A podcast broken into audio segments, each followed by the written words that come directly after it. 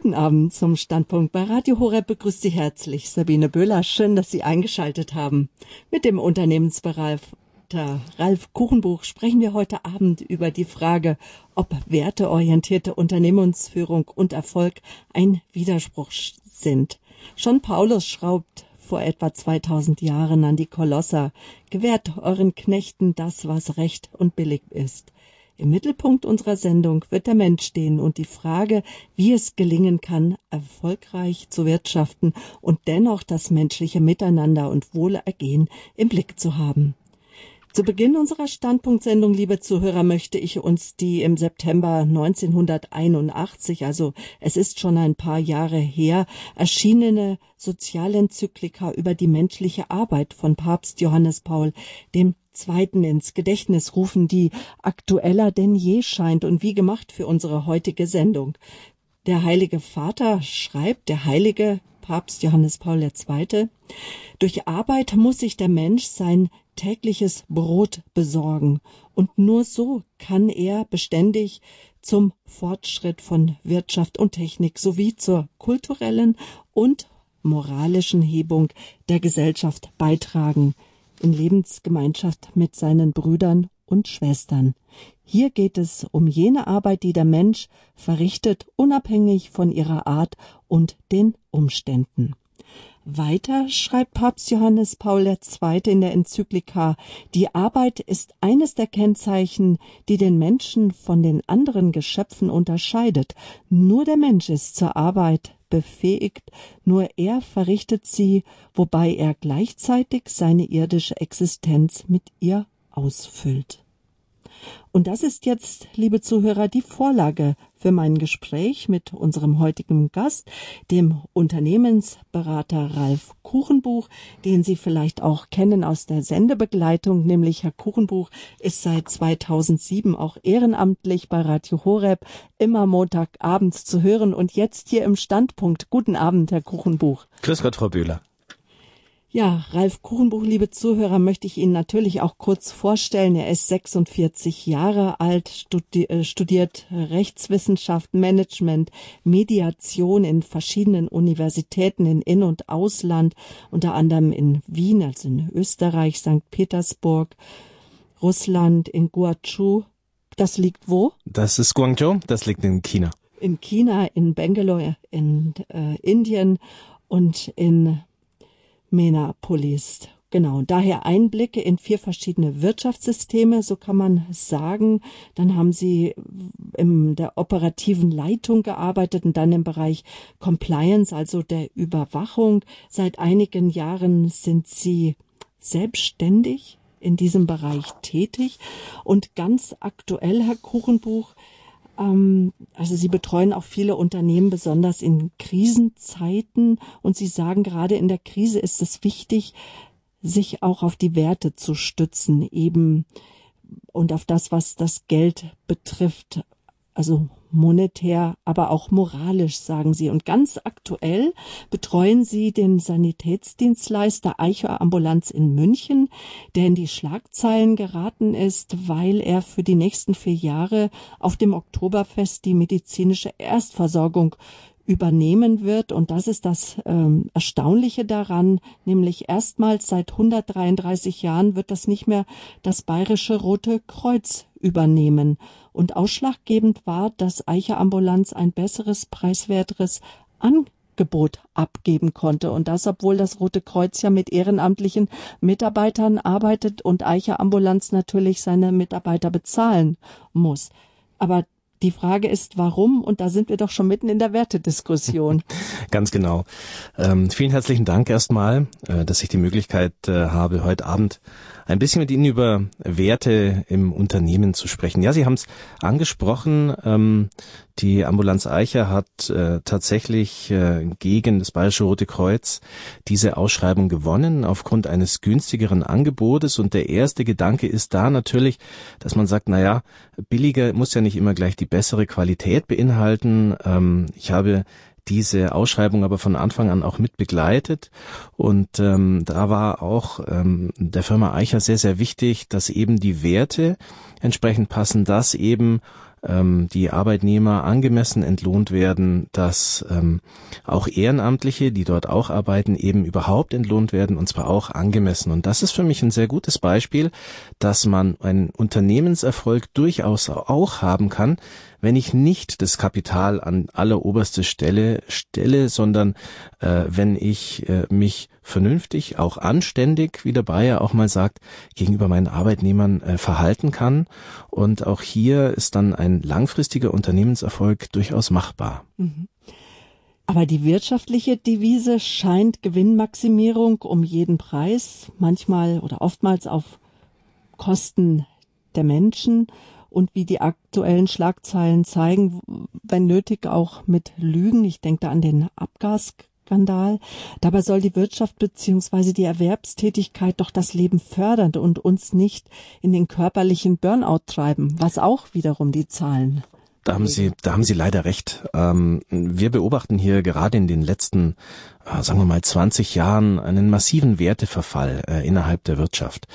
Ähm, ich habe Mitte der 90er zum ersten Mal auch äh, Betriebswirtschaft studiert, äh, ja dann etwas später auch das internationale Management, was Sie dann ja auch erwähnt haben. Und da war bereits ähm, eine der obersten Maxime nicht die Gewinnmaximierung, sondern der langfristige Unternehmenserfolg. Ähm, das hat sich leider in den letzten Jahren dahingehend äh, verändert, dass auch durch kurzfristige Spekulationen etc. etc. diese Langfristigkeit fehlt und einfach nur noch auf das in Anführungsstrichen schnelle Geld geschaut wird. Und ähm, das kann es letztendlich nicht sein. Und äh, wie Sie richtig sagen, der Abgasskandal ist leider ein sehr negatives Beispiel dafür, wie ich durch unethisches Verhalten, und ich möchte mal absichtlich die juristische Seite weglassen, die ich ja auch bewerten könnte, aber wie ich durch unethisches Verhalten nicht nur mir als Unternehmen, sondern im Endeffekt in diesem Bereich ähm, einer ganzen Industrie langhaltig schaden kann. Also die eigentlichen Kosten des Ganzen sind sicherlich nicht die Prozesse und die Schadensersatzsummen, ähm, sondern der Reputationsschaden. Das ist das entsprechend Relevante. Und ähm, Ziel meiner Beratung und es gibt immer mehr Unternehmer, gerade auch im Mittelstand, die dem folgen, ähm, ist eben nicht mehr kurzfristig auf Unternehmensgewinne zu schauen, sondern die Langfristigkeit dahingehend sicherzustellen, dass ich mich nicht nur ökonomisch sauber und gut verhalte, so wie wir es im Betriebswirtschaftsstudium immer noch hören und lernen, sondern auch legal.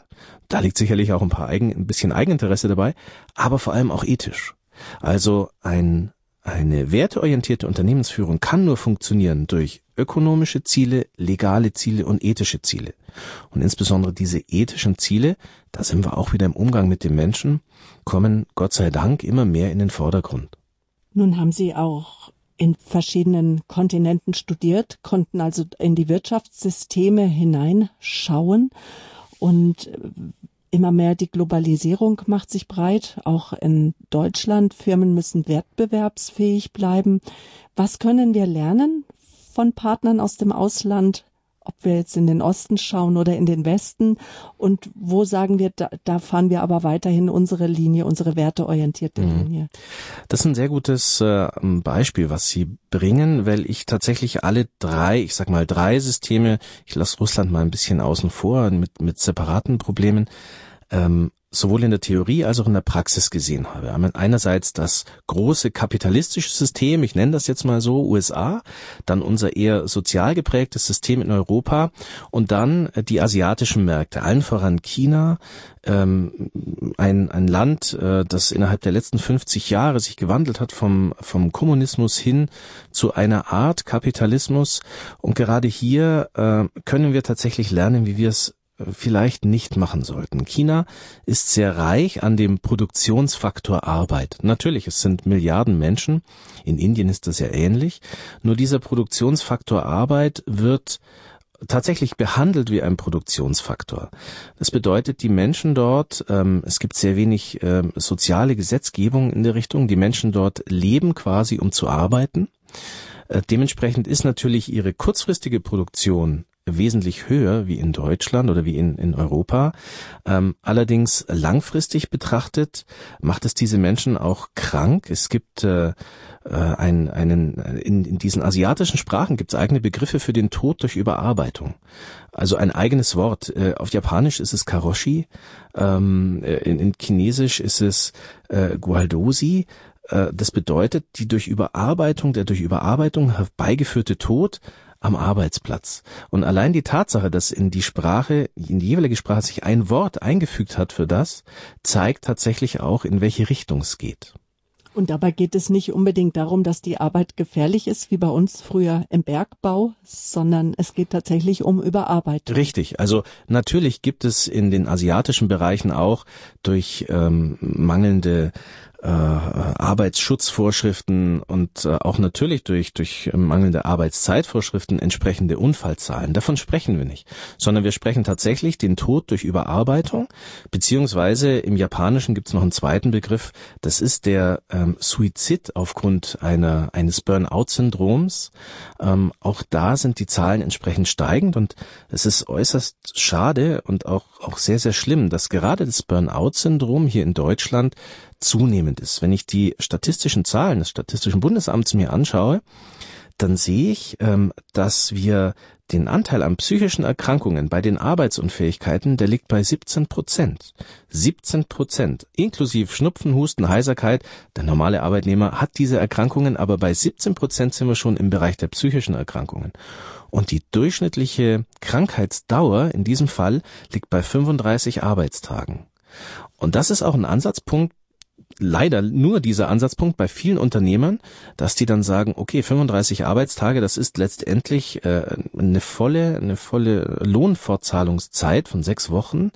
Ähm, da fällt mir dieser, dieser äh, Mitarbeiter aus, ich muss Ersatz sorgen, ich muss ihn entsprechend bezahlen. Jetzt tun wir was. Leider geht's auch hier nur übers Geld. Aber die zunehmenden Burnout-Zahlen, ähm, insbesondere äh, eben auch im Arbeitsbereich, äh, zeigen, dass wir da in eine Richtung steuern. Und da ist der Mittelstand durchaus Vorreiter, weil die das frühzeitig erkennen, weil hier natürlich der einzelne Mitarbeiter, ich sage es in Anführungsstrichen, vielleicht auch noch ein bisschen mehr zählt, ähm, die hier dann auch entsprechend entgegenwirken. Mhm. Gewährt euren Knechten das, was recht und billig ist, so schreibt es schon der heilige Paulus an den Brief an die Kolosser 4.1. Wir sprechen über werteorientierte Unternehmensführung und Erfolg und fragen, ob das ein Widerspruch ist. Jetzt lassen Sie uns doch noch mal vielleicht die Begriffe auch ähm, definieren. Zum Beispiel der Begriff Erfolg. Woran definieren Sie ihn, Herr Kuchenbuch? Erfolg definiere ich tatsächlich, wie eingehend schon gesagt, in einem langfristigen Bestehen am Markt. Es geht nicht darum, möglichst viel Gewinne zu machen, sondern auf der einen Seite langfristig zu bestehen, um dann auch, und das ist der zweite Punkt, möglichst vielen Arbeitnehmern ein entsprechendes Auskommen zu gestalten. Sie haben gerade Paulus erwähnt, ähm, gewährt euren Knechten ähm, das, was ihnen zusteht. Ich sage immer, das ist quasi äh, der erste oder der frühest, die früheste gesetzliche Mindestlohnforderung, äh, die wir so haben. Es ist sehr schade, dass wir 2000 Jahre gebraucht haben, bis wir sie tatsächlich in Deutschland eingeführt haben. Bei allem Führen wieder, da möchte ich gar nicht äh, politisch diskutieren, halte ich es dennoch für wichtig, dass Arbeit ähm, die Grundlage eines eines äh, lebenswerten Lebens sein muss und da gehört dieser nun mal dazu und ich persönlich definiere Erfolg nicht nur mit möglichst hohen Unternehmensgewinnen, egal um welchen Preis, da sprechen wir ja über Arbeitnehmer, aber auch um Geschäftspartner, über Machtgefälle etc. etc., sondern ähm, möglichst lange zu bestehen und allen vom Geschäftsführer bis zum Minijobber eine entsprechende Arbeit zu geben, ähm, hat auch was mit Würde zu tun, Würde zu geben, um entsprechend ähm, hier die Mitarbeiter und natürlich auch das Unternehmen ordnungsgemäß zu ernähren. Mhm. Aber eins der Schlagworte, was auch der Mittelstand für ihn wichtig ist, das ist die Wettbewerbsfähigkeit, weil immer mehr Mittelständler werden vom Markt getrennt. Gedrängt. Richtig. Das ist tatsächlich ein Problem. Die Wettbewerbsfähigkeit sowohl unter den Mittelständlern, da ist es noch gar nicht so schlimm, aber die Wettbewerbsfähigkeit im, innerhalb eines begrenzten Marktes, zum Beispiel Deutschland, zwischen Mittelstand und Großunternehmen ist natürlich gefährdet. Und auf der anderen Seite, Sie haben es vorhin erwähnt, die Globalisierung. Ähm, ich kann, wenn ich tatsächlich nur in Anführungsstrichen auf den Preis achte und nicht auf die Qualität, nicht auf ja diese soziale Verantwortung auch des Unternehmens, kann ich natürlich gegenüber asiatischen Märkten insbesondere als Mittelständler ähm, nicht gut bestehen. Da müssen wir auch gar nicht diskutieren. Nur Gott sei Dank haben wir inzwischen auch Mechanismen, in dem es nicht nur um den Preis geht, sondern auch um Qualität. Und äh, ein ganz großes Mittel hierfür ist die Reputation. Das bedeutet, ein Unternehmen wird nachhaltig Schaden nehmen, wenn es schlechte Reputation hat, zum Beispiel, wenn äh, in Bangladesch hergestellt wird unter menschenunwürdigen Bedingungen. Und wir haben das schon erlebt, dass Unternehmen, Textilunternehmen ähm, sich weg vom Preis hin zu dieser sozialen Verantwortung stellen mussten, weil die öffentliche Meinung sich entsprechend gegen diese Unternehmen gestellt hat. Ähm, das haben wir jetzt, das haben wir überall. Textil ist nur ein Beispiel. Sie finden immer wieder häufiger Beispiele und es ging tatsächlich los bei den großen Ölkatastrophen in den 90ern. Ähm, die Bilder, wenn wir verschlammte äh, Vögel an den Stränden sehen, da hat dann irgendwann auch mal ein Umsetzen eingesetzt und jeder hat gesagt, nein, dann kaufe ich eben nicht bei der Firma X oder bei der Firma Y mein Benzin, sondern bei äh, anderen Unternehmen, die hier etwas dagegen tun. Und da begann ein Umdenken und das ist die Chance auch, diesen Produktionsfaktor Arbeit bei dem uns manche asiatische Länder tatsächlich überlegen sind, wenn es nur ums Geld geht, ähm, auszuhebeln durch eine positive, auch sozial verantwortungsvolle Reputationsarbeit. Ich möchte noch mal bei dem Wettbewerb bleiben oder bei den Fortschritten. Wenn ich Wirtschaftsunternehmen ansehe, wenn die ihre neuen Zahlen präsentieren, welche Gewinne sie erzielen wollen, sind die immer so horrend hoch, wo man sich denkt, ja, wie soll, wie kann so etwas möglich sein? Gewinnsteigerungen von 20, 25 äh, Prozent, also sehr hohe Margen werden da gefordert. Und da fragt man sich doch manchmal, wo bleibt dann der Mensch dabei? Dann hat mir jemand erklärt, ja, Sabine, das muss so sein, damit man angespornt ist. Und jetzt gewährt euren Knechten das, was recht und billig ist. Wie ähm, erklären Sie uns jetzt nochmal so Marktwirtschaft und wie wir das so mit dem Blick von Paulus vielleicht deuten könnten?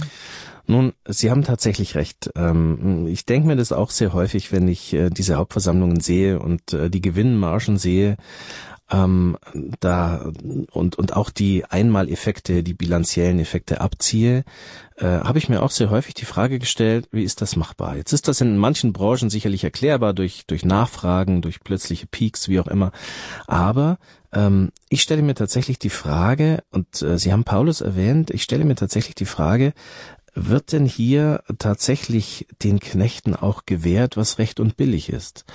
Und ähm, Sie erkennen das teilweise äh, bei börsennotierten Unternehmen, wenn bekannt gegeben wird, dass äh, 2000 Arbeitsplätze abgebaut werden müssen, geht der Börsenkurs nach oben.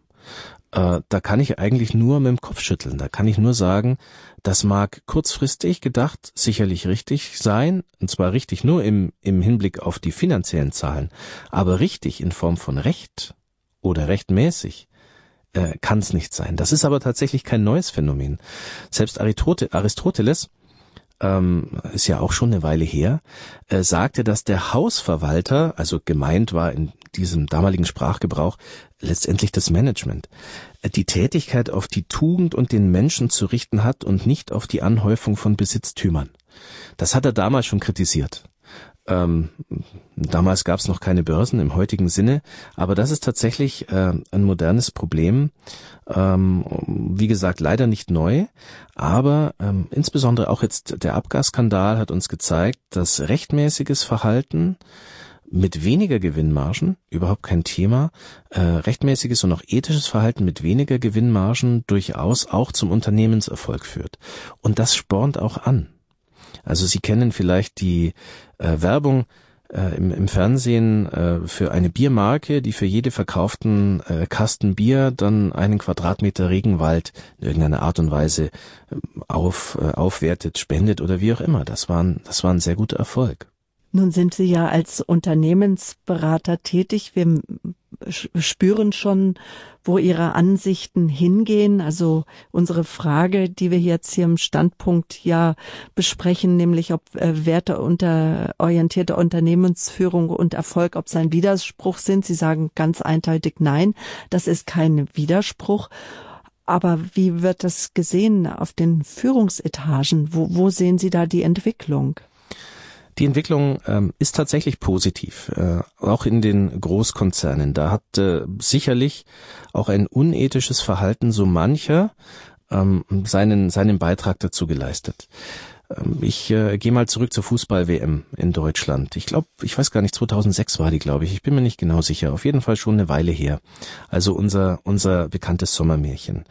Ähm, Im Zuge dieser Fußball-WM kam es zu unethischem Verhalten von von Unternehmen, indem sie andere Unternehmens, Unternehmensführer in VIP-Lounges äh, eingeladen hat. Da gab es dann einige Jahre später die entsprechenden Gerichtsurteile.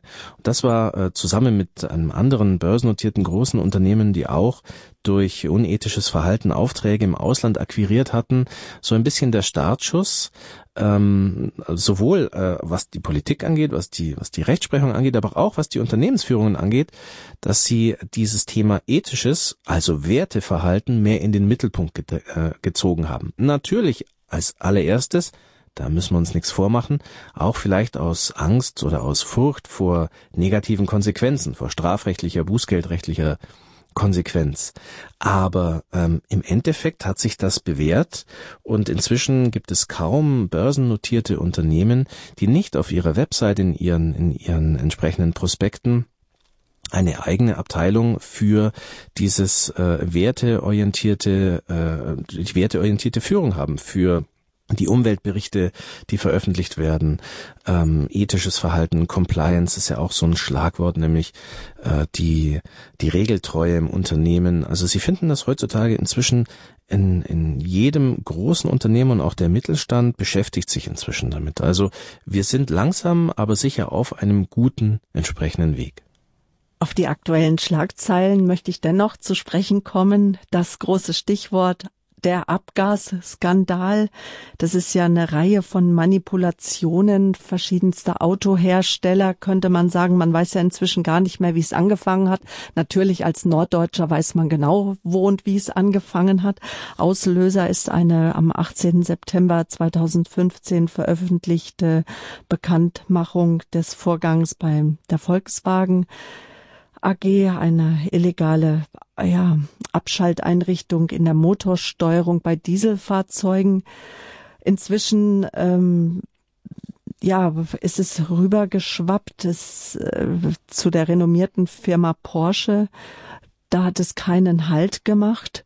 Ist Deutschland jetzt auf dem absteigenden Ast? Also Sie haben es gerade anders gesagt. Ähm, international betrachtet, was den äh, Diesel angeht, äh, ist es mit Sicherheit schwierig. Wobei man sagen muss, die Automobilindustrie insgesamt als solches, dann gehen wir mal ein bisschen zurück, ähm, vor dem Abgasskandal äh, gab es ja auch ähm, einige Probleme, insbesondere in den USA, was die Automobilindustrie angeht, äh, hatte es eigentlich immer schon sehr schwer und es ist sehr schade, dass gerade Deutschland als ja weltweiten Führer für für Technik, was die Automobilindustrie angeht, äh, diesen Reputationsverlust hat, dass deutsche Autos, insbesondere in den USA und ich bin da auch sehr häufig, äh, nicht mehr diesen Stellenwert äh, besitzen im Bezug der Umwelt, ist klar, im Bezug der Technik sind die Amerikaner immer noch der Auffassung, ja, ähm, das sind die Weltbesten. Mhm. Aber ähm, ich stimme Ihnen zu, dass es, dass das zumindest ein Rückschlag war und jetzt langsam wie im Endeffekt in jeder Krise, da haben wir eine Spitze, da sind wir gerade noch. Leider ist das so komplex, dass wir immer wieder neue, von neuen Durchsuchungen hören, mhm. von neuen. Aber, aber was zeigt uns die Abgasaffäre? Die Abgasaffäre zeigt uns, dass sich nicht werteorientiertes Verhalten nicht lohnt, dass diese mhm. Kurzfristigkeit, dass unsere Abgaswerte jetzt halt nun mal den entsprechenden Marktkriterien erfüllen, dass sich das nicht lohnt. Und da liegt's nicht an den an den Rückrufaktionen, sondern das sind die die äh, die Reputationsschäden. Das ist die Frage, kaufe ich überhaupt noch ein deutsches Fahrzeug? Das hat mhm. die gesamte Industrie belastet, im Endeffekt eine ganze Volkswirtschaft. Also der Abgasskandal ist für mich der der, das beste Beispiel dafür, dass sich dieses kurzfristige Denken nicht lohnt und dass ein langfristiger Unternehmenserfolg, jetzt sind die Automobilfirmen ja durchaus schon lange auf dem Markt, aber dass ein langfristiger Unternehmenserfolg immer noch oben stehen muss, vor kurzfristigen Gewinnerfolgen, Marketingerfolgen etc. etc. Mhm. An dieser Stelle, Herr Kuchenbruch, möchte ich gerne unsere Hörer einladen, dass sie mitdiskutieren. Und zwar sollte unsere Diskussion auch dahin gehen, was jeder Einzelne vielleicht dazu beitragen kann, damit Unternehmensführung werteorientiert arbeiten kann und arbeitet, wo wir uns auch einfach auch zu Wort melden können. Vielleicht sind Sie aber auch ein Arbeitgeber hören zu, vielleicht sind Sie in Personalverantwortung hören zu. Wir sind gespannt auf Ihre Beiträge hier im Standpunkt. Gewährt euren Knechten das, was recht und billig ist. Wir sprechen über werteorientierte Unternehmensführung und Erfolg, fragen nach, ob das ein Widerspruch ist. Mein Gast ist Ralf Kuchenbuch. Er ist Jurist, er ist als Unternehmensberater tätig wichtig, kennt Unternehmensstrukturen auf allen Kontinenten dieser Welt. Rufen Sie uns an, die Nummer 089 517 008 008. Reden Sie mit hier im Standpunkt bei Radio Horeb. Vielleicht sind Sie auch im Ausland. 0049 ist die deutsche Vorwahl und dann der direkte Draht ins Studio unter der Münchner Nummer 089 517 008 8008. Gleich geht's hier weiter mit unserem Standpunkt.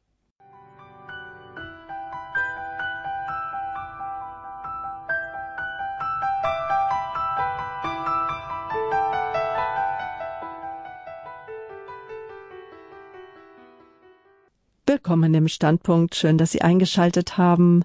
Ralf Kuchenbuch ist mein Gast. Er ist selbstständiger Unternehmensberater, hauptsächlich im Bereich der Compliance tätig, also der Überwachung und Einführung von Systemen der Regeltreue, so sagen Sie. Regeln müssen eingehalten werden. Unser Thema heute gewährt euren Knechten das, was recht und billig ist. Es geht um Unternehmensführung. Mein heutiger Gast ist Jurist. Er hat Rechtswissenschaften studiert, Management, Mediation und war in verschiedenen äh, Universitäten im Ausland tätig. Heute betreut er quer durch Deutschland Unternehmen. Besonders dann, wenn diese Unternehmen auch sich ja auch rechtfertigen müssen, wenn es um äh, Troubleshooting geht sozusagen. Ähm, wir haben Sie eingeladen, liebe Hörerinnen und Hörer, sich zu beteiligen hier in, in unserer Sendung. Wir haben schon Stichworte genannt, wie zum Beispiel auch der Abgasskandal, der uns ja gerade auch beschäftigt in Deutschland. Ja, wie gehen wir um mit unseren Mitarbeitern? Die Enzyklika, die Sozialenzyklika von dem heiligen Papst Johannes Paul II., der, äh, die soll uns auch dabei ein Stück weit helfen, ähm, Papst Johannes Paul II. sagt, dass ja der Mensch das einzige Wesen ist, das sich durch seine Arbeit auch den Lebensunterhalt verdient. Und wir leben ja um, nicht um zu arbeiten, sondern wir arbeiten um zu leben. Und manchmal scheint das ein bisschen ein Widerspruch. Gerade in Menschen, die in Asien leben, hat man manchmal das Gefühl, die leben nur um zu arbeiten. Aber darüber gleich mehr. Jetzt haben wir erstmal den Herrn Schenk in der Leitung. Sie rufen uns aus dem Ruhrgebiet an. Hallo, grüß Gott, Herr Schenk. Schönen guten Abend. Äh, Herr Kuchenbuch, es geht mir darum, ich bin zwar kein Unternehmer, aber ich habe äh, in verschiedensten äh, Bereichen gearbeitet, im Sozialbereich, im äh, technischen Bereich und so weiter und so fort, bin jetzt Rentner. Ich meine, dass äh, die Steigerung von Lug und Trug, wie man das so im gesellschaftlichen nennt, äh, sich in den Jahr letzten Jahren immer mehr gesteigert hat. Das ist das Erste. Dann äh, denke ich, da mit verbunden ist auch äh, eine für mich unsoziales Verhältnis der Lohnerhöhung. Denn äh, eine prozentuale Lohnerhöhung, äh, da kriegt äh, der, der Chef äh, riesig mehr und der kleine Arbeiter äh, sehr wenig. Dann äh, wollte ich noch auf ähm, das Beamtenwesen, das nicht in Deutschland durchgekommen ist, dass das äh, reduziert wird, dass also äh, die allgemeine Bevölkerung etwas mehr ausgeglichen äh, in ihren Einkommen ist. Und äh, das letzte wäre die Mitarbeiterführung. Äh, habe ich erlebt, dass äh, durch immer größer werdende Konzerne, selbst im Sozialbereich, die, äh, die Führung äh, der Mitarbeiter äh, immer schwieriger wird. Ich will nicht schlechter sagen, aber schwieriger. Mhm. Dann gehen wir mal die einzelnen Punkte durch. Dankeschön erstmal, Herr Schenk. Dankeschön. Ja. Ja, Herr Schenk, ähm, danke für die Einwände. Das waren jetzt vier Punkte. Ähm, Im ersten, da sagten Sie, dass äh, der Lug und Trug äh, in letzter Zeit zunimmt. Ich kann das leider bestätigen. Das äh, ist das, was ich anfänglich auch gesagt habe. Ähm, ich habe das als Werteverfall bezeichnet. Dieser Werteverfall, der eben seit den 90ern ähm, letztendlich immer anstieg, äh, ist leider nicht wegzudiskutieren. Ich äh, denke aber, dass wir jetzt äh, langsam eben auch durch Abgasskandal und Co. Ähm, einen entsprechenden, zumindest eine Abflachung dieser Kurve bekommen. Äh, zum Thema Werteverfall, ähm, auch schon die alten Römer ähm, haben sich beschwert über den Werteverfall. Ähm, das ist also leider äh, mit der Entwicklung der Menschheit auch äh, mit äh, mit verbunden. Die Politik und auch letztendlich die Gesetzgebung hinkt da naturgemäß leider immer ein klein wenig hinterher. Aber wie gesagt, durch Abgasskandal und Co. haben wir eben jetzt nicht nur durch die Verschärfung der entsprechenden Gesetze, sondern auch ähm, durch äh, den öffentlichen Druck, der heutzutage wesentlich heftiger ausfällt und wesentlich intensiver ausfällt wie noch vor 20 Jahren, allein durchs Internet, ähm, durchaus eine Möglichkeit auf Konzerne auch entsprechend einzuwirken. Diese Möglichkeiten äh, des, äh, des äh, öffentlichen, äh, des Reputationsproblems äh, sind natürlich wesentlich, wesentlich intensiver äh, wie noch vor 10, 20 Jahren. Dann äh, sagten Sie, ein unsoziales Verhältnis im Bereich der Lohnerhöhung. Da wurde ja zum Teil auch in diversen Lohnerhöhungsrunden äh, nicht nur eine prozentuale Steigerung äh, vereinbart, sondern auch Festbeträge. Äh, Sie merken es auch jetzt zum Teil im öffentlichen Dienst. Da werden Festbeträge vereinbart, die natürlich den unteren Lohngruppen mehr zugutekommt als den oberen Lohngruppen. Ähm, was die Reduktion des Beamtenwesens angeht, ich bin da teilweise schon bei Ihnen. Es gibt sicherlich Bereiche, wo wir äh, das Beamtenwesen nicht reduzieren können. Ich spreche hier mal von der Sicherheit, also sprich Polizei, Feuerwehr. Das ist tatsächlich eine Kernaufgabe des Staates. Das ist eine öffentliche Daseinsfürsorge. Da muss der Staat sicherlich auf Beamte zurückgreifen. Ähm, allerdings, es gibt sicherlich einige Bereiche, wo das nicht der Fall äh, ist allerdings, das ist tatsächlich weniger ein Problem ähm, des Werteverfalls oder dieser Sendung, sondern das ist äh, letztendlich eine, eine Beschäftigungsfrage, eine volkswirtschaftliche Frage, äh, die jetzt hier auch ein bisschen außen vor äh, stehen sollte.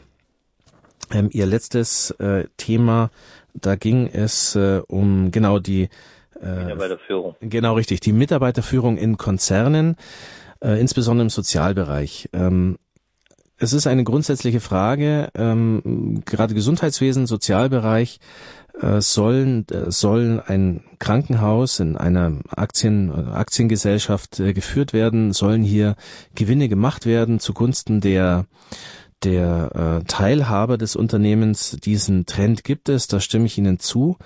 Äh, die Mitarbeiterführung wird schwieriger, da stimme ich Ihnen auch zu, insbesondere gerade im Gesundheitswesen, im Krankenhaus ähm, steigt doch dieser Leistungsdruck, dieser Arbeitsdruck auch äh, bezüglich der, des Pflegepersonals enorm an. Das ist tatsächlich wieder unser Thema, äh, Thema Mitarbeiterführung, Thema Werteverfall. Ähm, da muss tatsächlich entgegengewirkt werden, gerade im Sozialbereich, gerade in, in dem Bereich, wenn es um die Pflege von Menschen geht und eben nicht um die Herstellung irgendeiner Maschine, äh, das kann ich nicht so standardisieren, äh, wie das, wie das Festschrauben äh, einer Bohrmaschine. Ähm, da müssen wir tatsächlich aufpassen, dass das äh, nicht überhand nimmt. Da stimme ich Ihnen vollkommen zu. Ja, recht schönen Dank. Herr Schenk, einen schön. guten Alles Abend Gute. noch. Ja, Danke. danke für Ihren Anruf. Bitteschön. Die Frage ist ja jetzt auch, gerade für uns Christen, wie können wir Werte f- vorleben? Weil Herr Schenk hat es auch schon angesprochen, wichtig ist die Mitarbeiterführung und eines dabei ist ja dann auch ein wichtiger Punkt, dass gerade Vorgesetzte sollten ehrlich und zuverlässig sein, Chefs sollten zuverlässig sein. Das ist richtig. Äh, Führung ist zu 99 Prozent Vertrauensfrage und auch eine Vertrauensfrage. Ähm, Mitarbeiterführung bedeutet ja nicht einfach nur irgendwas abzuarbeiten, sondern jeder Mitarbeiter, da sind wir wieder wie vorhin, nicht bei der Maschine, sondern jeder Mitarbeiter ist anders mit anderen Bedürfnissen, mit anderen äh, Erfordernissen und die, die Vorgesetzten sind einfach hier auch gefordert, nicht nur auf die individuellen Bedürfnisse einzugehen, die müssen natürlich auch in irgendeiner Art und Weise mit dem Unternehmensziel im Einklang sein. Alles andere wäre ja Augenwischerei, äh, sondern sie sind tatsächlich auch ähm, gefordert, hier das auch vorzuleben. Es gibt den Begriff Tone from the Top. Das bedeutet, ähm, eine werteorientierte Unternehmensführung muss von oben runterkommen und zwar von ganz oben. Es hilft mir nichts, wenn ich äh, dem mittleren Management sage, ja, ihr müsst euch aber ordentlich verhalten äh, und dann äh, im oberen Management geht's dann drunter und drüber. Das kann nicht funktionieren, das wird auch nicht funktionieren. Dementsprechend bedeutet diese Wertevermittlung auch ein Wertevorleben. Das kennen Sie von Ihrer Familie. Äh, Sie müssen Ihren Kindern die Werte vorleben, die Sie von ihnen fordern. Ansonsten äh, wird es schwierig mit der Erziehung.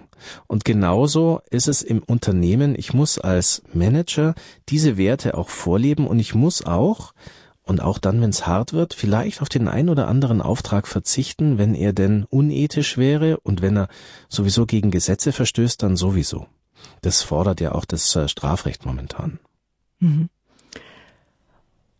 die starke Kluft zwischen Unternehmenswerten und Geschäftszielen, die ist ja auch äh, in manchen Unternehmen spürbar. Das ist richtig. Ähm, es gibt sicherlich äh, enorme, eine enorme Kluft bei manchen Unternehmen, in manchen Branchen zwischen dem Unternehmensziel und auch dem, dem Werteverständnis. Ähm, das ist sicherlich in manchen, in manchen Branchen grundsätzlich schwierig. Ich spreche zum Beispiel von der Rüstungsindustrie. Äh, Da liegt es aber tatsächlich an der Industrie selber.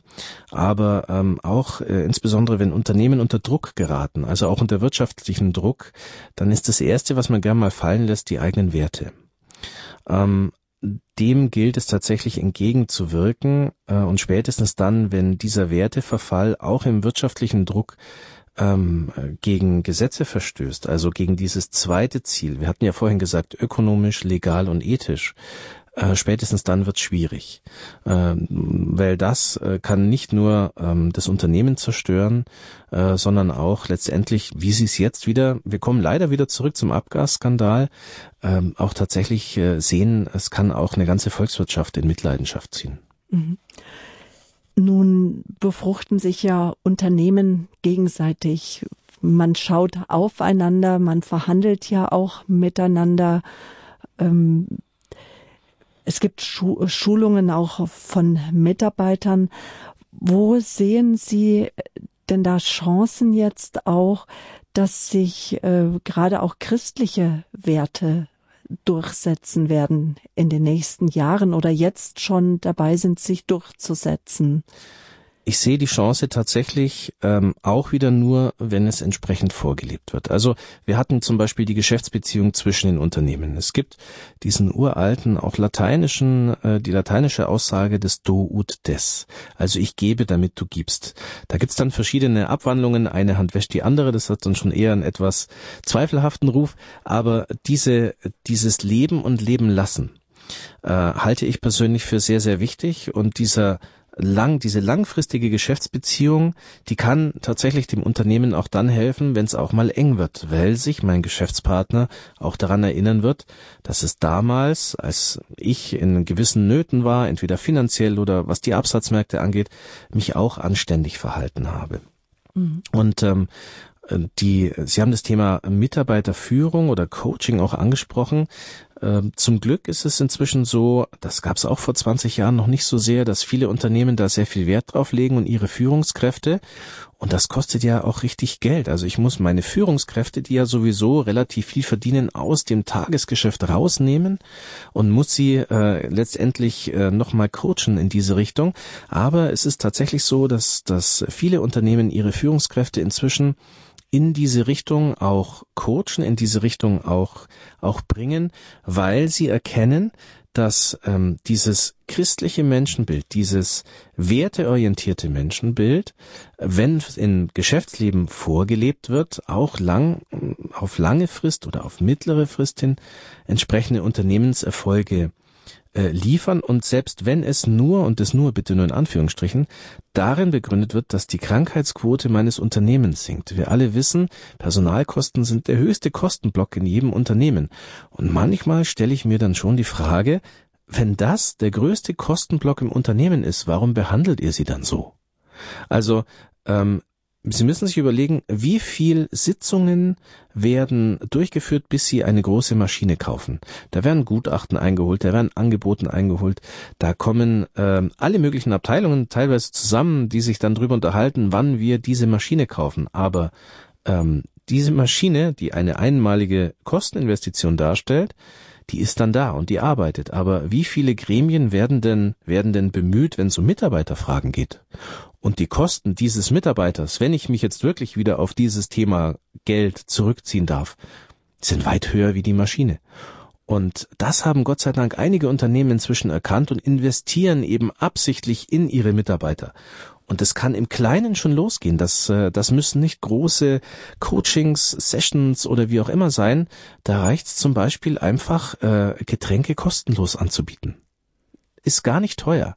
Oder oder bestimmte Benefits, aktive Mittagspause oder ähm, Was heißt das? Aktive Mittagspause bedeutet, dass wir im Unternehmen ähm, äh, innerhalb der Mittagspause Aktivitäten anbieten, dass wir einfach nicht irgendwo rumsitzen beim Fastfood-Laden draußen, uns dann ähm, 1500 Kalorien einverleiben, ähm, um dann wieder den Nachmittag äh, vorm Schreibtisch zu sitzen, sondern in irgendeiner Art und Weise eine gemeinschaftliche Aktivität, sei es ein bisschen Sport, sei es, äh, äh, sei es irgendwas Gesellschaftliches äh, durchzuführen, um eben auch was für den Mitarbeiter zu tun. Oder sei es vergünstigste äh, Mitgliedschaften im Fitnessstudio oder, oder, oder. Das, äh, das sind Kleinigkeiten, die nicht viel Geld kosten, die aber tatsächlich auch die Mitarbeitermotivation heben, die den Gemeins Gemeinschaftssinn heben und die aber auch dann dafür sorgen, und da gibt's ja die entsprechenden Statistiken, da muss ich auch nicht großartig drüber nachdenken, die Krankheitsquote entsprechend senken. Jemand, der zufrieden in die Arbeit geht, ähm, dem geht's auch viel besser. Ähm, ich war heute Vormittag, ähm, ich bin ja auch im Gesundheitswesen tätig, in einem Krankenhaus ähm, und äh, hatte ein Gespräch mit einer mit einer Krankenschwester, die massiv unzufrieden war. Ja, es war Sonntag, es war viel los, alles klar, aber die Wahrscheinlichkeit, dass diese Mitarbeiterin, die hatte auch innerbetriebliche Probleme, die Wahrscheinlichkeit, dass diese Mitarbeiterin ähm, krank wird, und ich sage das ähm, jetzt wertefrei, ist höher, als wenn ich dafür sorge, dass die Mitarbeiterzufriedenheit in meinem Unternehmen einfach besser ist.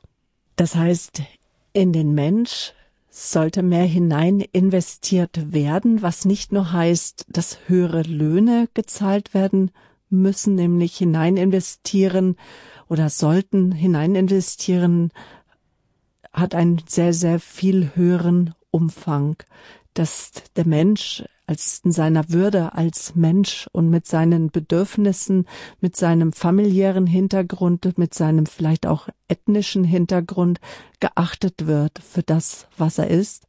Ja, definitiv. Ähm, wir gehen wieder zurück zu unseren guten alten BWL-Studien 50er, 60er, 70er Jahre. Da gab es drei Produktionsfaktoren. Wer sie noch kennt, Boden, Kapital und Arbeit. Selbst damals Und äh, insbesondere in der Zeit äh, war es ja zum Teil mit äh, den Sozialvorschriften und so äh, nicht so ganz weit her. Selbst damals war der Begriff Arbeit zumindest in der Theorie schon mal ein Produktionsfaktor. Der wurde damals anders definiert, völlig richtig. Aber insgesamt betrachtet müssen wir in den Menschen, in den Arbeitnehmer wesentlich mehr investieren. Und das zahlt sich langfristig aus. Wir wollen es wiederholen. 70 bis 80 Prozent, je nach Branche 60 bis 80 Prozent unserer Kosten sind Personalkosten. Und da sprechen wir noch nicht mal volkswirtschaftlich oder bezüglich der Krankenkassen und, und Sozialsysteme, sondern da sprechen wir einfach mal nur mal rein betriebswirtschaftlich auf unser Unternehmen bezogen. Geben Sie uns da nochmal Beispiele, wie das aussehen könnte. Und ich möchte auch Sie, liebe Hörer, einfach auch nochmal einladen, sich zu beteiligen in unserer Sendung. Was beobachten Sie? Welche guten Erfahrungen haben Sie vielleicht in Ihrem Unternehmen gemacht? Vielleicht sind Sie Unternehmer. Erzählen Sie uns auch, was Sie Ihren Mitarbeitern bieten, wo Sie sagen, da gelingt es mir ein Stück weit auch werteorientiert mein Unternehmen zu führen, meine Mitarbeiter zu führen.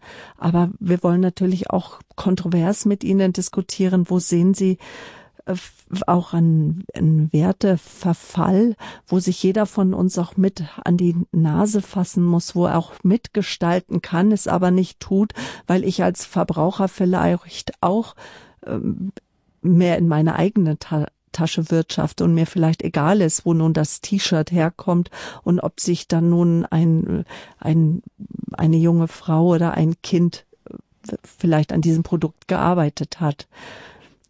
Die Nummer, ich sag sie noch mal, bevor wir dann die Antwort von Herrn Kuchenbuch hören, 089 517 008 008, das ist die Rufnummer hier zum Standpunkt bei Radio Horeb. Also ein Beispiel im, im Bereich des Personals ähm, begegnet mir eigentlich in, in sehr vielen Unternehmen, weniger im Mittelstand, sondern tatsächlich eher im größeren Bereich. Sie kommen in ein Unternehmen und sagen, ähm, wie viel Stunden arbeitet denn so im Durchschnitt Ihr Mitarbeiter? Ja, also theoretisch 40, aber ich erwarte, kommt dann sehr häufig, auch von den Personalleitern, ich erwarte mindestens 60 Stunden. Also wird von vornherein schon mal erwartet. Ich antworte dann meistens mit, okay, kann denn der Mitarbeiter dann erwarten, dass er 300 Euro so mehr kriegt? Nee, warum? Wir haben doch einen Vertrag.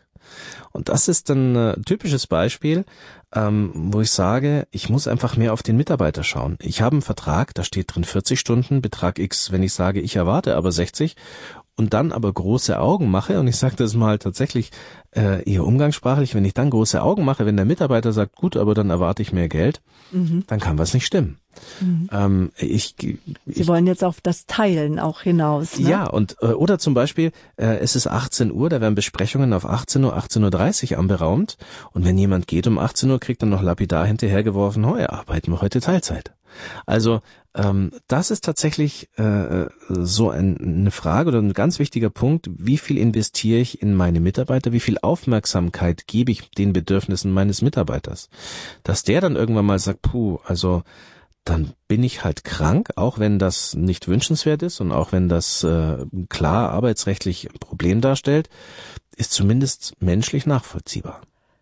Und da sind wir aber auch bei dem Thema, dass gerade wir in Europa, in Deutschland sehr leistungsorientiert sind, dass auch ähm, Führungskräfte sehr viel von sich selber abverlangen und viel leisten, vielleicht auch eher zeitmäßig und das dann auch von ihren Mitarbeitern erwarten. So das ist richtig.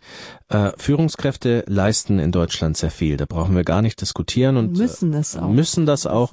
Insbesondere in Konzernen, ähm, da sind auch Erwartungen dahinter. Da brauchen wir gar nicht drüber diskutieren. Nur die Frage ist, inwiefern kann ich das von den Mitarbeitern auch erwarten? Das kann ich bedingt und zwar immer dann, ähm, wenn ich die entsprechende Mitarbeiterstruktur habe, also wenn es Mitarbeiter sind, die in der entsprechenden Position sind. Aber das Problem ist ja, dass dieser Leistungsdruck ja wie Wasser von oben nach unten fließt. Äh, und den letzten preisen die Hunde, denn diesen Spruch gibt's tatsächlich zu Recht da muss es irgendwann mal aufhören. Es kann nicht sein, dass dieser Leistungsdruck des Managers eins zu eins nach unten durchgereicht wird. Da ist auch die Vergütung schon gar nicht mehr im entsprechenden Maß. Mhm. Wenn ich heute einen börsennotierten Konzern ansehe und sehe, der Vorstand oder Vorstandsvorsitzende hat ein Gehalt im Millionenbereich, okay. Dafür darf er sich allerdings wirklich nicht beschweren, dass er mehr als 40 Stunden hat. Wenn ich dann runtergehe bis zum ja, Mitarbeiter am Band oder dem Hausmeister, dann ist das durchaus was anderes. Und die Frage ist ja noch, weil das hat nämlich auch Papst Franziskus ähm, sehr stark kritisiert. Äh, er sagte er ähm, in seiner Enzyklika Evangelii Gaudi über die Freude am Glauben, dass die hat er die Marktwirtschaft wohl heftig kritisiert und er sieht sie als unethisch an und fordert eine Kultur des Teilens. Also seine Millionen könnten manche Vorstandschefs wirklich teilen, weil ja. mehr als essen gehen kann er wahrscheinlich auch nicht. Jetzt hören wir mal, was Frau Traub sagt aus Steig bei Ulm. Sie hat uns angerufen. Grüß Sie Gott. Grüß Gott. Ich habe etwas, und zwar in einem Betrieb. Das habe ich schon mehrfach erlebt, dass Mobbing betrieben wird. Da wird Mitarbeiter halten da zusammen gegen einen, wenn er eine Leistung erbringt. Sie möchten die Leistung nicht erbringen, aber der, äh, wenn er die Leistung erbringt, dann wird draufgehaut, dann wird drüber und dann wird er schikaniert bis zum letzten. Das habe ich also so öfters gehört und ich muss, muss sagen, möchte ich dann ausdrücken, die gute Atmosphäre bringt die Leistung, die, äh, bringt die Motivation und die Motivation bringt die Leistung in einen Betrieb. Und da wollte ich mal hinweisen. Mhm, danke. Ja, da möchte ich mich recht herzlich bedanken, weil es tatsächlich stimmt. Das, was Sie gerade gesagt haben über die Atmosphäre und die Leistung, äh, ist ein ganz wichtiger wichtiger Faktor im Unternehmen und da haben Sie recht.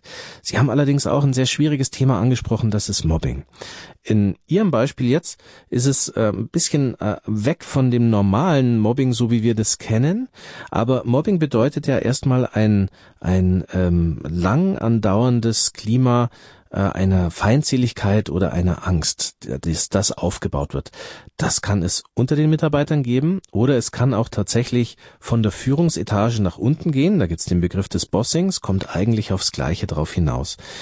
Dieses Mobbing ähm, ist tatsächlich ähm, auch ein, ein Problem wir lassen auch mal die arbeitsrechtliche Komponente weg, da ist das gar nicht so einfach äh, zu bewerten. Aber wenn wir jetzt mal die wirtschaftspsychologische Seite sehen, äh, ist Mobbing tatsächlich ein Problem und lähmt äh, nicht nur ähm, den einzelnen Mitarbeiter, sondern auch das Unternehmen. Und hier ist, äh, sind beide gefordert. Auf der einen Seite natürlich der Arbeitnehmer, der sich an seine Führungskräfte wenden können muss, und ich sage wenden können muss, erstmal, und wenn er es kann, das dann tatsächlich auch tut, beziehungsweise auch die Möglichkeit hat, äh, wenn es sich um Bossing handelt, eine Führungsebene zu überspringen. Hierfür muss es entsprechende Anlaufstellen geben und da sind wir schon auf der Arbeitgeberseite. Auch die müssen im eigenen Interesse, weil Mobbing, Krankheiten, Burnout, Depressionen durch Mobbing bedingt auch wieder die eigene Leistungsfähigkeit natürlich schwächen, aber auch die Arbeitgeber sind hier gefordert, Anlaufstellen zu schaffen und sie müssen auch aktiv gegen Mobbing vorgehen und das ist ein gutes Beispiel, dass hier beide zusammenarbeiten müssen, sowohl Arbeitnehmer als auch Arbeitgeber um dieses Problem in den Griff zu kriegen, weil eine Abteilung kann mit äh, einem Mobbing-Problem das zieht ja dann immer weitere Kreise, ist ja wie ein Stein, den Sie in, in, in, den, in den See werfen, da finden Sie um den Mittelpunkt immer weitere Kreise, die sich zieht, äh, kann eine Abteilung äh, entsprechend lähmen, äh, kann Menschen krank machen und dementsprechend dann auch, da sind wir wieder beim, beim nachhaltigen Erfolg, die Nachhaltigkeit des unternehmerischen Handelns massiv gefährden. Mhm. Frau Traub, danke schön für Ihren Anruf. Alles ja, Gute. Ich danke auch schön für Ihre Sendung, die ist sehr gut. Danke, auf Wiederhören.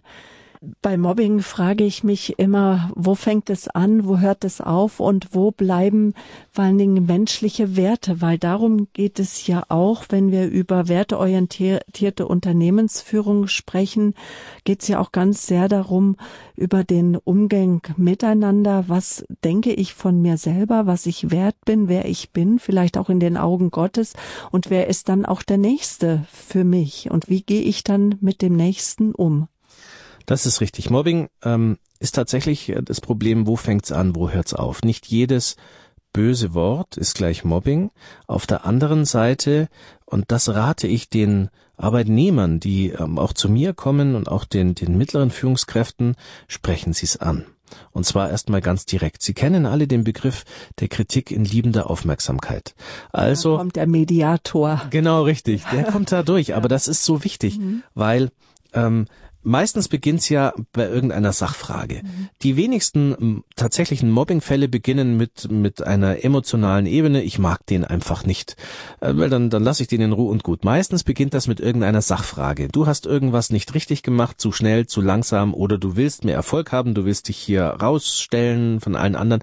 Das sind ja Sachthemen. Und äh, dann beginnt die Kritik beißend zu werden und auch äh, entwürdigend. Ich sag das mal so zu werden. Und hier kann ich dem Betroffenen tatsächlich nur raten, wehret den Anfängen hier, ähm, indem sie eben in liebender Aufmerksamkeit den Betroffenen zur Seite ziehen, äh, mit ihm sprechen, vielleicht in der Mittagspause und sagen, okay, ich merke, wir haben hier ein Problem miteinander, wollen wir nicht drüber sprechen, was kann ich für dich tun oder wo liegt, wo liegt dein Problem? Ähm, das Problem ist meistens, wenn dann keiner was sagt, dann macht der eine weiter und der andere frisst es in sich rein. Und wenn wir irgendwann mal eine Grenze überschritten haben, ähm, dann wird es ganz schwer, da wieder rauszukommen. Und äh, es ist umso schwerer, je größer das Machtgefälle ist. Mobbing ist auch zum Teil eine Frage der Macht. Wenn nämlich jemand über dem anderen steht, sei es formell als Vorgesetzter, sei es informell, weil er einfach der ja geborene Führer ist, der Meinungsmacher ist, oder wie auch immer. Hier äh, müsste man im Vorfeld sofort agieren ähm, und direkt die Probleme ansprechen, weil irgendwann ist der Punkt erreicht, wo es ganz, ganz, ganz schwierig wird. Mhm. Wir sprechen gleich weiter hier im Standpunkt bei Radio Horeb und dann möchte ich gern noch mal so an so menschliche Wurzeln herangehen, wenn es um werteorientierte Unternehmensführung und Erfolg geht. Wir fragen, ist es ein Widerspruch, dass ja viele Menschen doch so gepolt sind, dass wir sagen, erst einmal komme ich und mein Unternehmen und ich muss zusehen, dass meine Zahlen stimmen und dass ich mein Unternehmen vorantreibe und dass dann der Mensch leider so ist, dass ihm schon mal das eine oder andere aus dem Blickwinkel entfällt. Durch Arbeit muss sich der Mensch sein tägliches Brot besorgen. So beginnt die Sozialenzyklika von Papst Johannes Paul II. Wir wollen noch mal ein bisschen auch einen Blick äh, dahin werfen in die Geschichte, wie sich vielleicht auch die Arbeit und die Einstellung zur Arbeit in den letzten Jahrzehnten einfach verändert hat und was uns auch bevorsteht in den nächsten Jahrzehnten, worauf wir uns gefasst machen müssen. Bleiben Sie dran, rufen Sie gerne an, sprechen Sie mit. Ich sage nochmal die Nummer 089 517 008 008.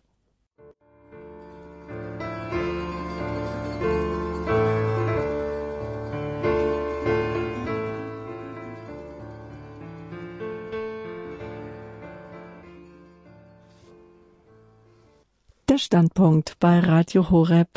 Leben mit Gott. Ralf Kuchenbuch, Unternehmensberater. Er ist heute Abend mein Gast. Er ist auch in der Schlichtung tätig. Er ist als Mediator tätig. Herr Kuchenbuch, der Mensch ist so orientiert, dass wir, das läuft oft auch unterbewusst ab, auch bei uns Christen, dass wir gucken, dass wir einfach gut wegkommen, dass wir gut für uns sorgen, und ähm, die Zahlen müssen stimmen, vielleicht auch das, was ich an Arbeit investiere, was ich herausbekomme, so auch wie ich entlohnt werde. Gerechtigkeit ist da auch ein Thema, dass ich ja auch gerecht wegkomme. Die Zahlen müssen stimmen, auch im Unternehmen. Nun sagen Sie, dass ähm, eine werteorientierte Unternehmensführung und Erfolg, darüber sprechen wir, ob es ein Widerspruch ist. Sie sagen nein, wenn ich werteorientiert führe, ist das nicht so, aber das heißt ja auch werteorientiert führen, dass ich von mir wegschaue, dass ich dann auch mal bereit bin, schlechtere Zahlen einzufahren, aber damit könnte mein Unternehmen ja auch wieder bankrott gehen, auch wenn es nur mein Familienunternehmen ist. Man muss ja letztendlich schon sehen, wo man bleibt. Ein Widerspruch? Da haben Sie recht. Als allererstes, es ist kein Widerspruch, da haben Sie nicht recht, aber äh, Sie haben recht in dem Bereich, äh, dass primär mal in unseren Genen schon drin liegt, ähm, höher, schneller, weiter. Also ähm, schon früher in der Höhle, ich sage das mal so, war ganz wichtig, dass ich überlebe. Und das äh, habe ich zum Teil ähm, auch äh, zu Lasten meiner Mitmenschen gemacht. Aber auch in der Höhle hat man ziemlich schnell gemerkt, dass die Gemeinschaft möglicherweise sich gegen das Mammut etwas besser verteidigen kann als ich alleine. Jetzt äh, kommen wir mal zurück zur Arbeit. Ähm, in, zum, dieses, dieses Thema, zuerst komme ich und meine Zahlen müssen stimmen und so weiter, liegt also wie gesagt in unseren Genen und das äh, ist auch mal prinzipiell nicht schlecht, weil das hat ähm, uns angetrieben, auch in der Vergangenheit. Allerdings schon ähm, Papst Johannes Paul II. hat eben in dieser Sozialenzyklika Laborem Exercens betont, dass es ein Prinzip gibt des Vorranges der Arbeit gegenüber dem Kapital. Arbeit in Form des Menschen.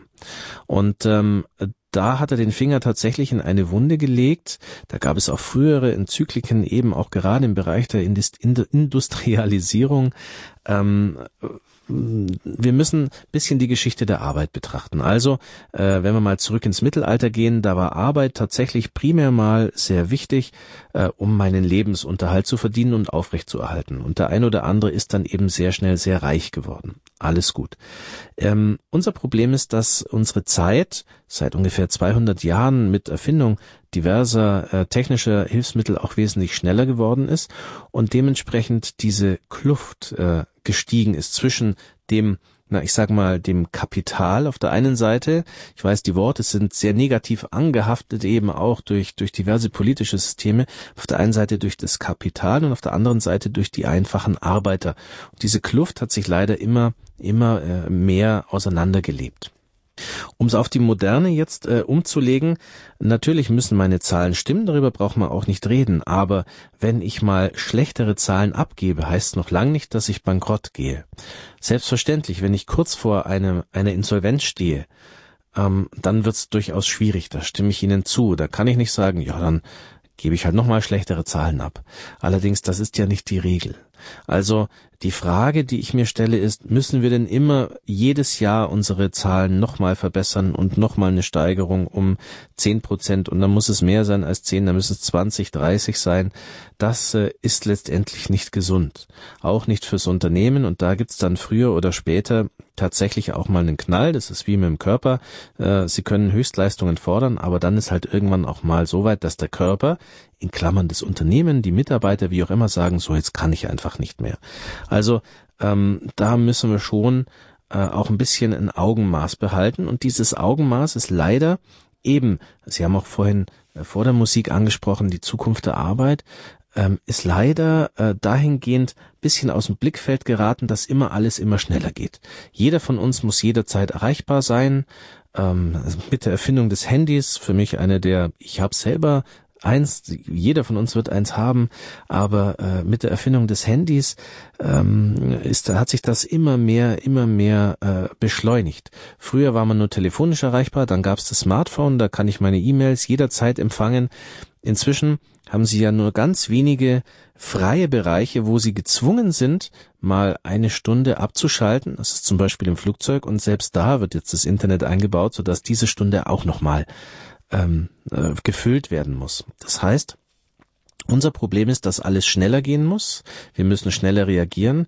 Und das ist eben, jetzt kommen wir wieder zurück auf unsere Gene, das ist nun mal leider ein Kreislauf, den wir unterbrechen müssen. Immer schneller, höher, besser, noch schneller. Ähm, und viele Unternehmen machen das inzwischen, Gott sei Dank. Auch die Automobilindustrie, die jetzt in dieser Sendung auch sehr gescholtene Automobilindustrie, hat auch damit angefangen zu sagen, okay, wir äh, führen sozusagen eine handyfreie Zeit ein. Jedes E-Mail, jede E-Mail, die nach 18 Uhr eingeht, kann nicht mehr beantwortet werden. Und äh, wie es nun mal so ist. Erst haben wir es freiwillig probiert, dann hat es keiner gemacht, dann haben wir es technisch gelöst, dass ab 18 Uhr einfach kein E-Mail mehr weitergeleitet wird. Das ist also auch durchaus ein Versuch, diesen Kreislauf zu durchbrechen, immer immer leistungsfähiger zu sein, immer schneller äh, zu sein, ähm, immer höher rauszuwollen. Und die Unternehmen machen das ja tatsächlich auch durchaus, obwohl sie wissen, dass hierbei möglicherweise das Unternehmensergebnis durch gestiegene Kosten, durch möglicherweise zu langsame Reaktion gefährdet werden kann. Und ähm, das sehe ich tatsächlich auch als einen der positiven Aspekte, wenn ich auf die Zukunft der Arbeit blicke, dass wir tatsächlich inzwischen so klug werden, so klug äh, ähm, insgesamt so so ähm, nachhaltig äh, reagieren, dass wir diesem Treiben, ich sage das mal in Anführungsstrichen, diesem Treiben Einhalt gebieten. Herr Schenker, Sie möchten noch einmal mitsprechen. Grüße Gott. Hallo. Ja, äh, schönen guten Abend nochmal. Hallo Herr Schenk. Noch, mir sind noch mal zwei Sachen angefallen. Äh, ein Arbeitsverhältnis ist ja ein Vertrauensverhältnis, gegenseitig. Mhm. Und mir ist äh, aufgefallen in den ganzen Jahren, ich habe äh, 45 Jahre äh, gearbeitet, aber auch im äh, ähm, Angestelltenverhältnis, dass also speziell auch in den ähm, Verhältnissen, die ich eben schon erwähnte, äh, sehr viel geheuchelt wird. Ja, dass äh, ge getan, gemacht wird und ist äh, und äh, in Wirklichkeit ist nicht äh, gemacht. Das ist das eine. Und der andere Wert ist äh, die Chemieindustrie, sagt Herr Kuchenbuch, äh, hat ja jahrelang mindestens zehn Prozent immer an Gewinnen gemacht. Ich äh, konnte das äh, während meiner Studienzeit und so weiter auch äh, mitverfolgen und äh, auch in folgenden Jahren, dass das so gewesen ist. Wenn Sie merken, was heutzutage den Menschen zugemutet wird an Umweltgiften, äh, dann frage ich mich, ob da nicht auch Werte verfallen. Das war's. Ja, vielen Dank ähm, für diese zwei tatsächlich auch wichtigen Punkte. Sie haben recht, ein Arbeitsverhältnis, ich habe es vorhin auch schon gesagt, ist ein Vertrauensverhältnis. Eigentlich. Ich sage deswegen eigentlich, ähm, weil die äh, Arbeitsrichter in Deutschland würden das mit Sicherheit anders sehen. Äh, wir haben eine stetig steigende Zahl an Arbeitsgerichtsprozessen äh, und da kommen jetzt zu Ihrem Begriff. Sie haben gesagt, geheuchelt. Ja, das ist ein Problem. Wir bräuchten keine Verträge, ähm, wenn wir tatsächlich dieses Vertrauensverhältnis haben, weil ein Vertrag, das wissen Sie, ist tatsächlich nur dann erforderlich, wenn das Vertrauensverhältnis einfach, ich sage mal vorsichtig, äh, leicht schon belastet ist. Also ähm, Sie selber haben gesagt, Sie haben 45 Jahre gearbeitet, auch so ein Punkt. Äh, früher war das tatsächlich üblicher, dass jemand 20, 25, 30 Jahre im selben Betrieb war. Heutzutage ist das nicht so. Äh, das ist, äh, werden Sie bestätigen können, das ist inzwischen sogar ein Malus in jeder Bewerbung. Wenn Sie sich äh, bewerben und sagen, ich war da 15 Jahre, ging mir selber am Anfang so, ja, Sie waren da 15 Jahre im selben Betrieb. Ja, weil da hat's mir gefallen, das war alles in Ordnung. Ja, das ist aber schlecht. Ähm, das war früher noch ganz anders. Insofern stimme ich Ihnen dazu, dieses Vertrauensverhältnis von früher, teilweise Handschlag, ja, äh, das ist heutzutage eine Zweckbindung geworden. Und ähm, das hat tatsächlich auch was mit Werteverfall zu tun. Jetzt haben Sie die Chemieindustrie angesprochen. Schwieriges Thema, schwierige Industrie. Äh, die Gewinne, da haben Sie recht, waren exorbitant. Auf der anderen Seite, Sie haben die Umweltgifte angesprochen, ähm, die äh, Berichterstattungen, dass mal wieder ein ganzer Stadtteil einer einer bestimmten Stadt äh, in diverse Farben ein äh, quasi besprüht wurden, weil irgendetwas ausgelaufen war oder der Rhein, ich glaube rot war er damals, äh, rot gefärbt war, haben wir natürlich auch gehabt. Das heißt, ich stimme Ihnen vollkommen zu, dass ähm, dieses Thema der Umweltverschmutzung, und ich nenne das mal allgemein, da möchte ich noch nicht mal die Chemieindustrie immer nehmen, da nehme ich mal äh, da nehme ich alle vollkommen richtig. Das ist ein Verfall auch äh, gegen die Werte. Gott hat uns diese Erde gegeben. Was machen wir mit ihr? Also ähm, und da sind wir ja bei ganz vielen Themen. Im Moment ist es äh, sind es die die Plastikabfälle in den Meeren, äh, dann äh, war es ähm, die Klimaerwärmung, die es ja immer noch ist, auch wenn es der ein oder andere politische Führer gerade noch nicht ganz versteht, dass es sie gibt. Ähm, äh, früher war es der saure Regen. Ich stimme Ihnen dazu. Das Thema Umwelt äh, musste aber nur durch verschärfte Umweltgesetze äh, und durch ext extrem hohe Strafen von der Politik äh, in den Fokus auch der Industrie gebracht werden. Und wenn wir noch weiter zurückgehen, Industrialisierung, da brauchen wir uns über Umwelt ja noch gar nicht mehr drüber unterhalten. Aber Sie haben recht. Äh, ja. Die Umweltverschmutzung ist natürlich ein, ein Verstoß gegen, gegen alle Werte, auch gegen alle christlichen Werte, die wir so kennen. Und Gott sei Dank gibt es jetzt zumindest, äh, zumindest bei uns, das mag in Asien auch noch anders ausschauen und in den USA, aber zumindest bei uns sehr, sehr viele auch gute Initiativen der Industrie, die auch auf Kosten ihres Gewinnes ähm, hier durchaus was machen. Ob das natürlich immer freiwillig war oder nicht, das stelle ich jetzt mal so in Raum. Aber auch hier hilft uns ein klein wenig dieser Reputationsverlust äh, und natürlich auch die, die neue Zeit. Also wenn heute ein Umweltskandal im Schnitt eine Stunde braucht, bis es jeder auf der Welt erfährt, dann bin ich halt ein bisschen vorsichtiger als früher vor 30 Jahren, wenn es überhaupt mal in irgendeiner Zeitung stand. Ja. Okay. Dann nochmal. Guten Abend. Guten Abend ins Ruhrgebiet. Auf ja. Wiederhören. Und wir gehen jetzt mit unserer Aufmerksamkeit nach München. Frau Hiebel, Sie haben uns angerufen. Guten Abend. Gut, guten Abend. Ich möchte zu dem Thema ähm, immer schneller, immer weiter, immer höher, das möchte ich eigentlich nennen, der Fluch der Technik. Zuerst war es etwas Gutes. Man hat die Menschen entlastet. Sie brauchen nicht mehr so viel arbeiten und dann kam irgendetwas dazu. Ja, dann geht's noch schneller und noch schneller und noch mehr. Und am Schluss waren wir beim Vergleichzeitigen und so weiter. Und das, äh, das dahinter ist irgendein der normale menschliche Trieb, sich zu entwickeln und auf der anderen Seite auch ein gewisser schlechter Trieb. Ich will sagen, eine Gier, nach äh, allem zu haben. Und das bringt dann äh, nur kein Segen mehr. Das sollte ja die Technik sein, zum Segen für die Menschen. Und jetzt ist daraus geworden, dass die Leute eigentlich unter der Technik leiden. Da haben Sie. Früher hat man 48 Stunden gearbeitet, hatte aber mehr Zeit wie heute mit der Genau, da, 30 Stunden. Da sind wir jetzt so bei diesem Thema, so bei mancher Technik, ist sie Segen oder ist sie eher äh, ungut ja, für uns, eher ja, also, Fluch, ne? Ja. Da, Dankeschön für diesen Beitrag. Ja.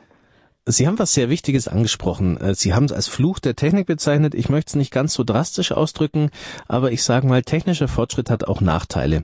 Das begann mit der Erfindung des Rades ist ja schon eine Weile her, ähm, aber sie, es ist tatsächlich genauso passiert, wie Sie sagen.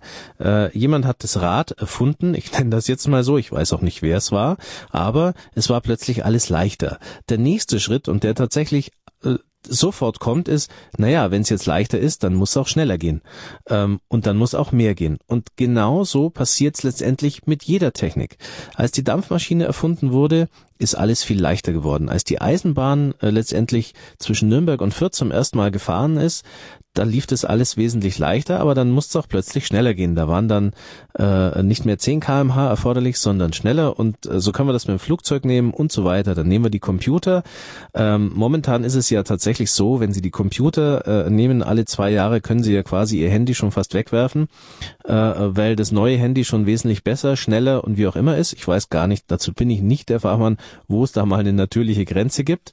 Ähm, aber Sie haben tatsächlich recht und mit der Technik, die eigentlich dem Menschen helfen sollte, kommt auch immer gleich als nächstes die Forderung, nämlich, okay, wenn du es jetzt besser kannst, wenn du es jetzt äh, leichter kannst, dann kannst du ja auch mehr. Und äh, das ist aber leider äh, keine Entwicklung der neueren Zeit, sondern ich habe es ja beim Rat schon gesagt, äh, auch der älteren Zeit.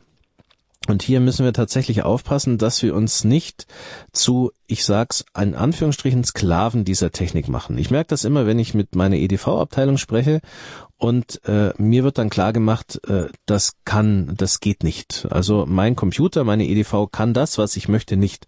Meine klassische Gegenfrage ist immer, wer ist hier eigentlich für wen da? Also eigentlich sollte der Computer doch mein Leben erleichtern und nicht ich sollte mich nach dem Computer richten. Wenn Sie morgen ähm, mal am Amt sind, in, an ihrem Arbeitsplatz sind äh, und sehen, wie Menschen versuchen, mit ihrem Computer einen Kampf zu führen, wer jetzt gewinnt. Denken Sie mal dran, wer hier für wen da ist. Und genau das ist äh, unser Problem. Äh, wir müssen versuchen, dass uns die Technik nützt und wir nicht zu den Abhängigen der Technik äh, werden. Und letztendlich, äh, wenn die Technik nur dazu da ist, uns noch mehr zu belasten, wie Sie richtig sagen, inzwischen haben wir eine 38 bis 40 Stunden Woche, zumindest mal in der Theorie, ähm, und äh, alle möglichen technischen Erleichterungen arbeiten aber ein Vielfaches von von damals. Ähm, da müssen wir schauen, dass wir auch hier nicht den Blick ähm, aufs Wesentliche verlieren. Mhm. Dankeschön für Ihren Anruf. Frau Hiebel aus München war das. Nun gehen wir, wir bleiben im Raum München nach Germering. Wolfgang Lohkamp, Sie haben uns angerufen. Grüß Gott, Herr Lohkamp. Ja, grüß Gott ähm, äh, in der Runde. Ich habe jetzt leider zu spät erst äh, eingeschaltet, aber äh, die, die, ähm, äh, die Sachen, die behandelt worden sind bisher äh, und auch die Sachverhalte scheinen mir immer noch zu wenig konkret zu sein. Und deswegen erinnere ich mich an äh, ein, ein, einen Vorfall, eben den Kontergan-Vorfall von 1961.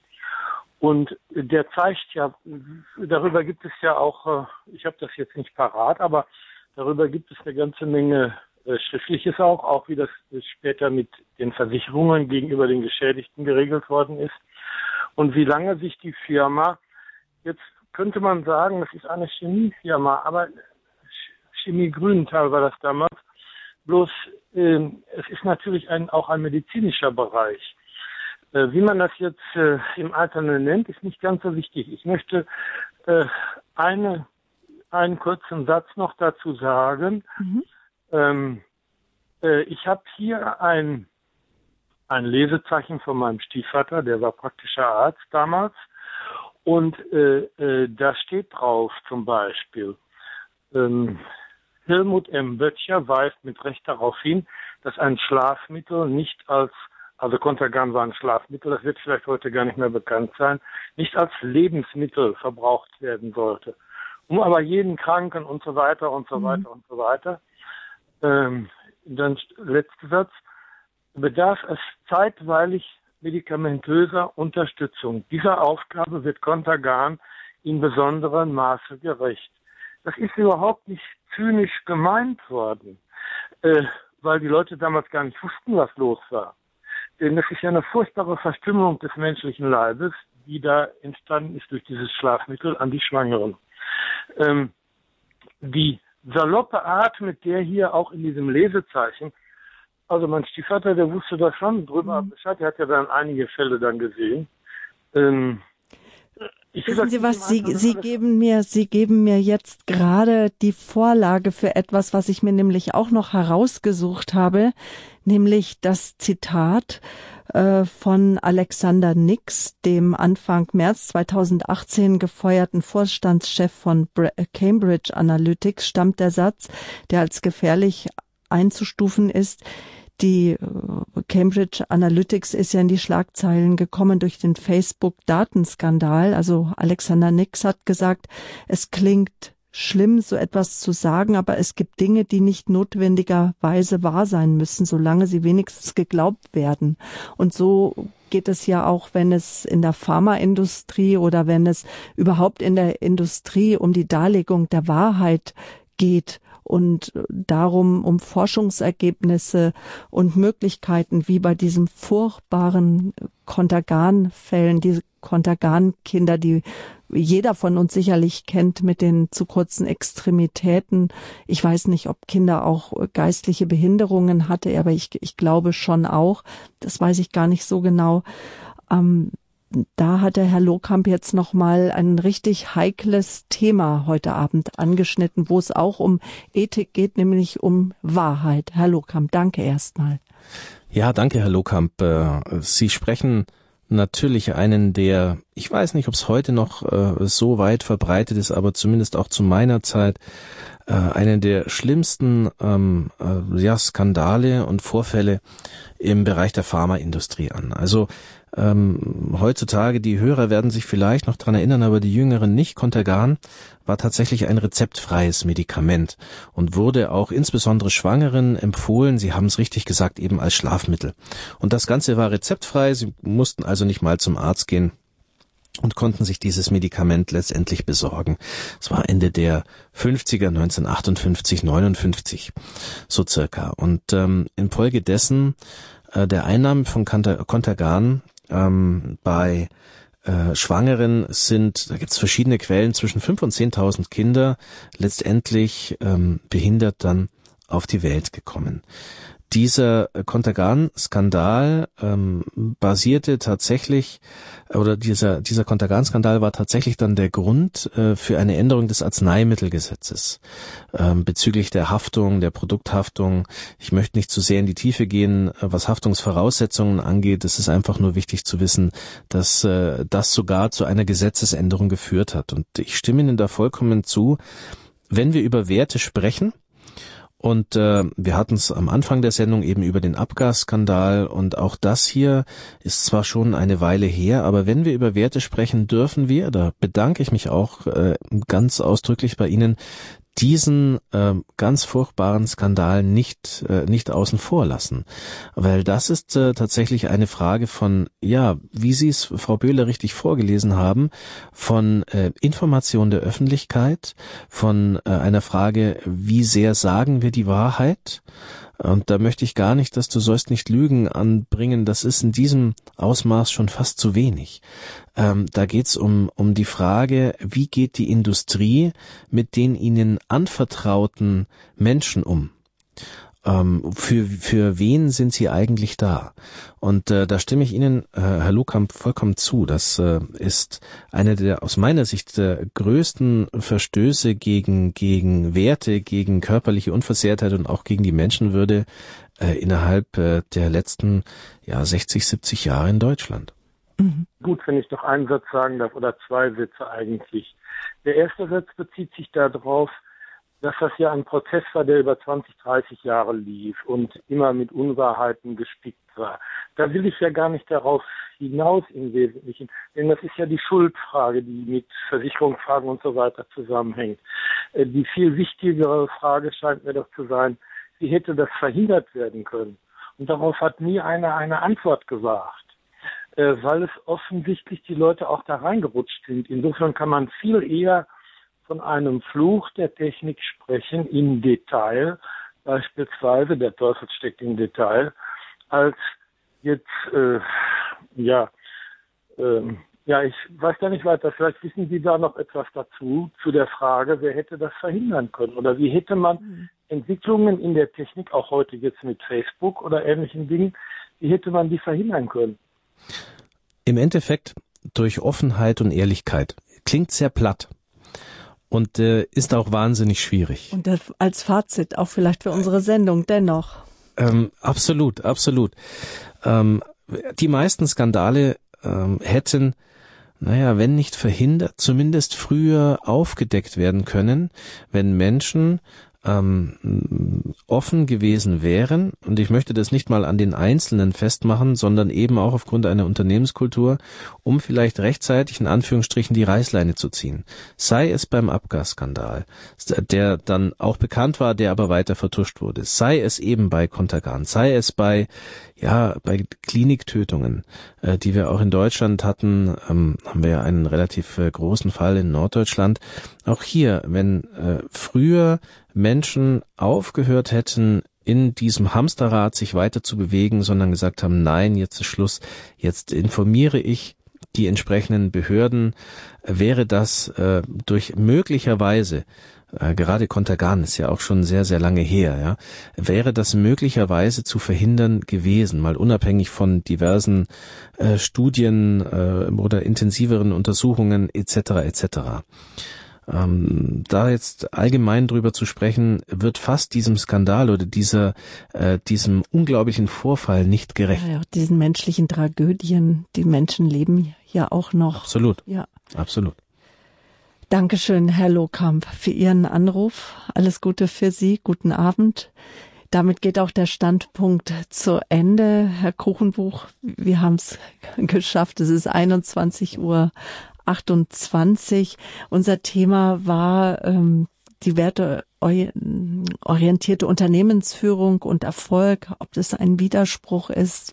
Ausgegangen sind wir von dem Pauluswort, gewährt euren Knechten das, was recht und billig ist.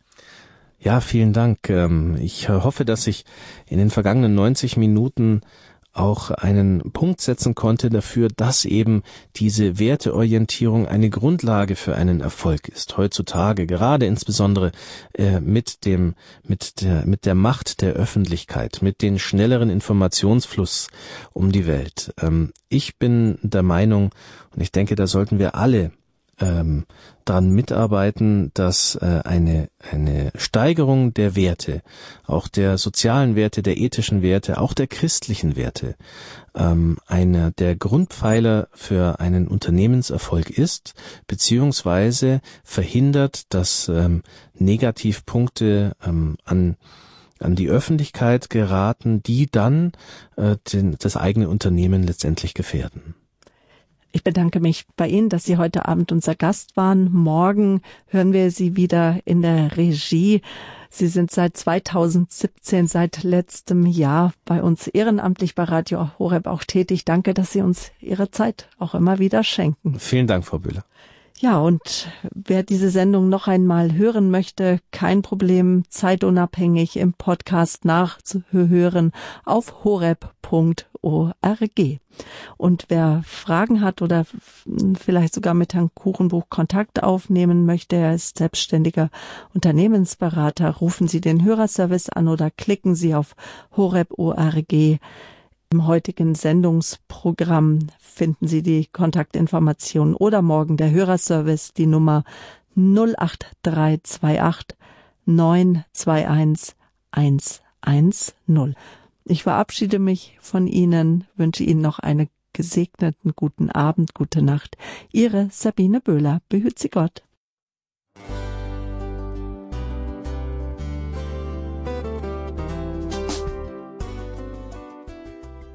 Liebe Zuhörerinnen und Zuhörer, vielen Dank, dass Sie unser CD- und Podcast-Angebot in Anspruch nehmen. Wir freuen uns, dass unsere Sendungen auf diese Weise verbreitet werden. Dieser Dienst ist für Sie kostenlos. Für uns ist er allerdings mit einem nicht unerheblichen finanziellen Aufwand verbunden. Deshalb sind wir für jede Spende dankbar.